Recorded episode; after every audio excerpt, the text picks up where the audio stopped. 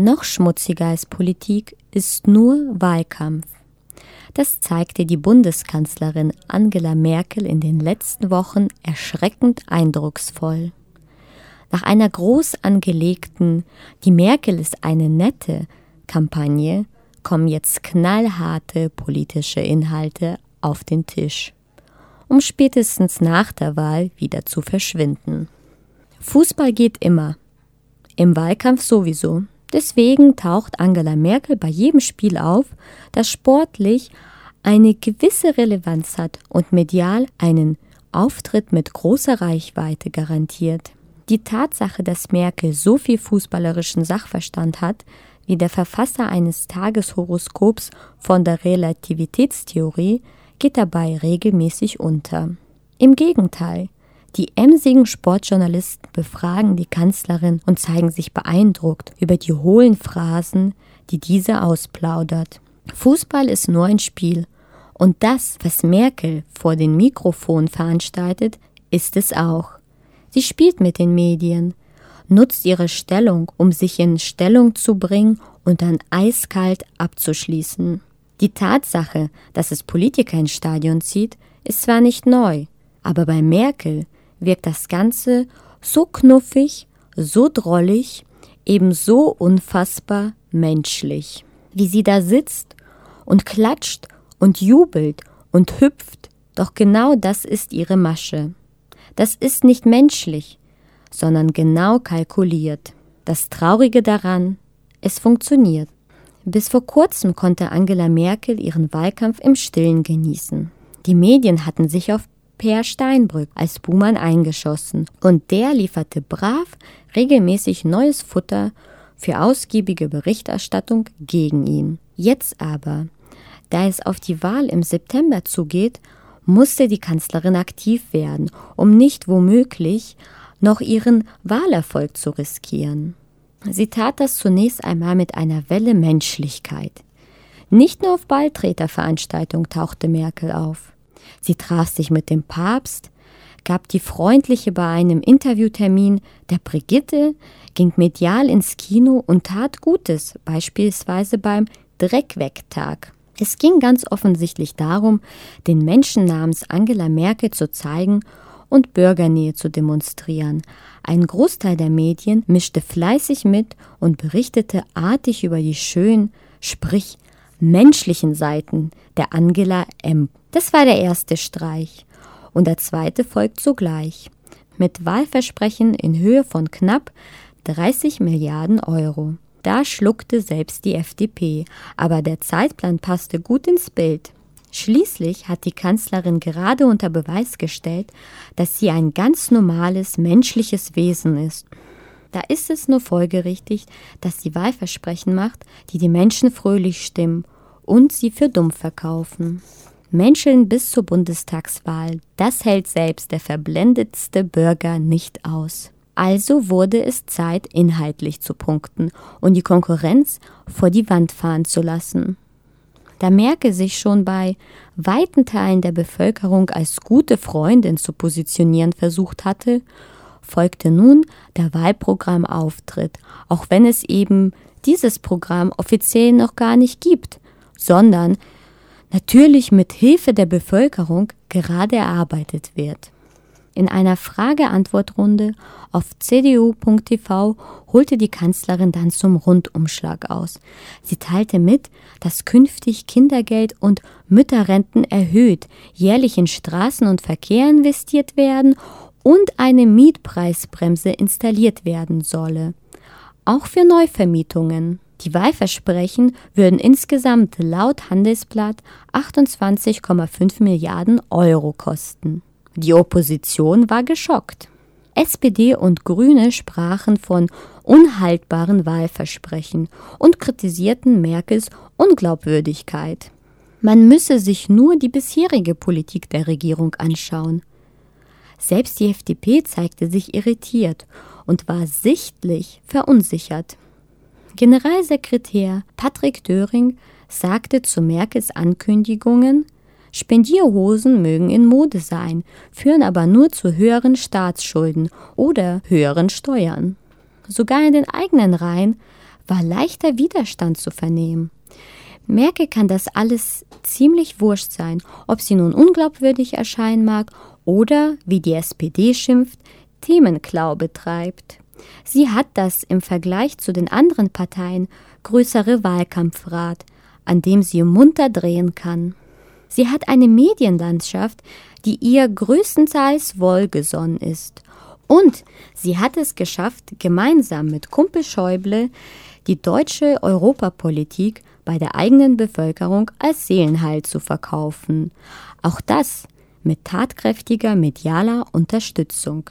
Mit anderen Worten, ihr Image ist sauber, das Geschäft ist schmutzig. Genau wie seinerzeit Gerhard Schröder hat Angela Merkel noch ein weiteres Ass im Ärmel. Das Wetter. Die starken Regenfälle der jüngsten Zeit haben zu zahlreichen Überschwemmungen geführt, die der Tagesschau knapp ein Drittel der gesamten Sendezeit wert sind. Nicht nur NTV sprach in einer Headline von einem Jahrhunderthochwasser und sah ganze Regionen in Deutschland buchstäblich untergehen. Das ist schrecklich, aber auch bestens geeignet, die mitfühlende Kanzlerin zu mimen. Klar, dass Merkel den betroffenen Gebieten volle Unterstützung zusagte. Zeit wird sie dafür faktisch im Moment nicht haben, aber hier ein Besuch, dort ein bisschen unbürokratische Hilfe sollten doch wohl drin sein. Aktuell 100 Millionen Euro will Merkel als Hilfe für die überschwemmten Gebiete bereitstellen. In Wählerstimmen ist das kaum auszudrücken, aber es dürften einige zusammenkommen. Merkel weiß, die aktuellen Themen gut für ihre Zwecke zu nutzen und so Wählerstimmen abzugreifen. Kurz nach der Drosselungsdebatte der Telekom verspricht die Medienkanzlerin in Zukunft blühende Landschaften, zumindest was das mobile Internet angeht. Überall in Deutschland werde es künftig kostenloses mobiles WLAN geben. So will es die Kanzlerin. Und darüber freuen sich sicher eine Menge Menschen, auch wenn es gesamtpolitisch nicht gerade wegweisend für die Zukunft Deutschlands oder Europa ist. Da Deutschlands Waffenhandel in der letzten Zeit vermehrt in die Kritik geraten ist, hat Angela Merkel auch dazu etwas bereitgelegt. Im Spiegel war nachzulesen, dass künftig geplante Waffenexporte zeitnah veröffentlicht werden sollen.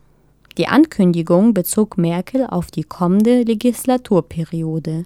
Ernsthafte Konkurrenz scheint sie also nicht zu fürchten, was ihre Wiederwahl betrifft.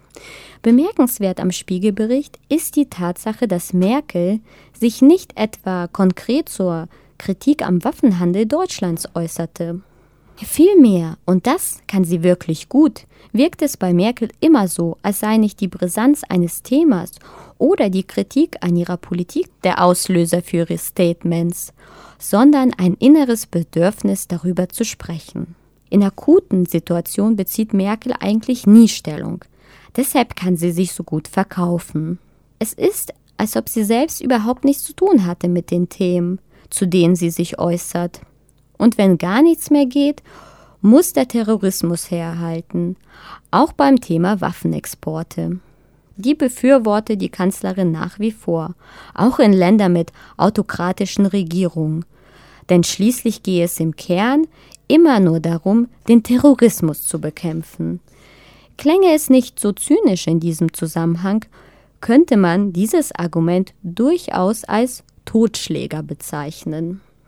Der völlig unangemessene Polizeieinsatz gegenüber den Demonstranten in Frankfurt unter Kessel mit rund 900 Menschen, denen schlicht ihre Freiheit geraubt wurde, ist ein weiterer Beleg für die Ich sag nix Taktik von Angela Merkel. Statt sich an die eigene Nase zu fassen, ließ Merkel über ihren Regierungssprecher Steffen Seibert mitteilen, das Recht auf freie Meinungsäußerung sei Pflicht, das Versammlungsrecht ein Grundrecht. Dem könnte man zustimmen, wenn sie es nicht auf die zeitgleichen Auseinandersetzungen in Istanbul bezogen hätte. In Frankfurt macht die Kanzlerin offenbar kein Demokratieproblem aus. Es ist zu vermuten, dass Merkel sich dennoch äußern wird, aber erst, wenn die Luft nicht mehr brennt, sondern der Polizeieinsatz an Brisanz verloren hat Wenn also alles gesagt ist, kommt Merkels Einsatz. Man kann nicht sagen, dass Merkel alles richtig gemacht hat. Sogar die ihr so wohlgesonnenen Medien kommen nicht drum herum, über den Verteidigungsminister der Kanzlerin zu berichten, über die Kritik an ihren Wahlversprechen, über die Amigo-Affäre der CSU. Trotzdem, es wird schon gut gehen und der Spiegel bringt es mit seiner Headline vom 2. Juni 2013 unfreiwillig auf den Punkt, wenn er schreibt, Merkels Problemwoche, Augen zu und durch. Viel länger wird die kritische Berichterstattung vermutlich nicht anhalten, denn es geht um die nächste Legislaturperiode und da muss man zusammenhalten. Das wissen nicht nur Philipp Rösler und Kai Diekmann. Merkel ist schon dabei, ihre Strategie neu anzupassen. In ihrem Videopodcast vom 1.6.2013 sprach sie bereits nicht mehr von politischen Inhalten, sondern formulierte stattdessen inhaltsleeres Gerede, das nur auf den ersten Blick optimistisch klingt. Von einer Volontärin befragt, äußerte sich Merkel zum ersten internationalen Deutschlandforum, eine brandneue Erfindung, zu der Experten aus aller Welt eingeladen werden. Es ist ja so, dass wir sehr viele Jahre einfach nur auf das Wirtschaftswachstum geguckt haben, aber wir sehen heute, dass das alleine auch noch nicht ausreicht, um die Lebensqualität wirklich auch gut zu gestalten. Und deshalb gibt es jetzt an vielen Stellen Diskussionen darüber.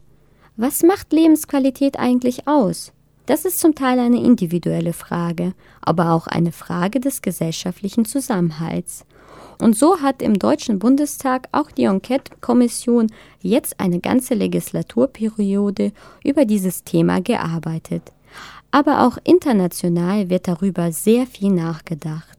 Und deshalb haben wir Experten eingeladen, die uns über diese Fragen der Lebensqualität auch nochmal Auskunft geben.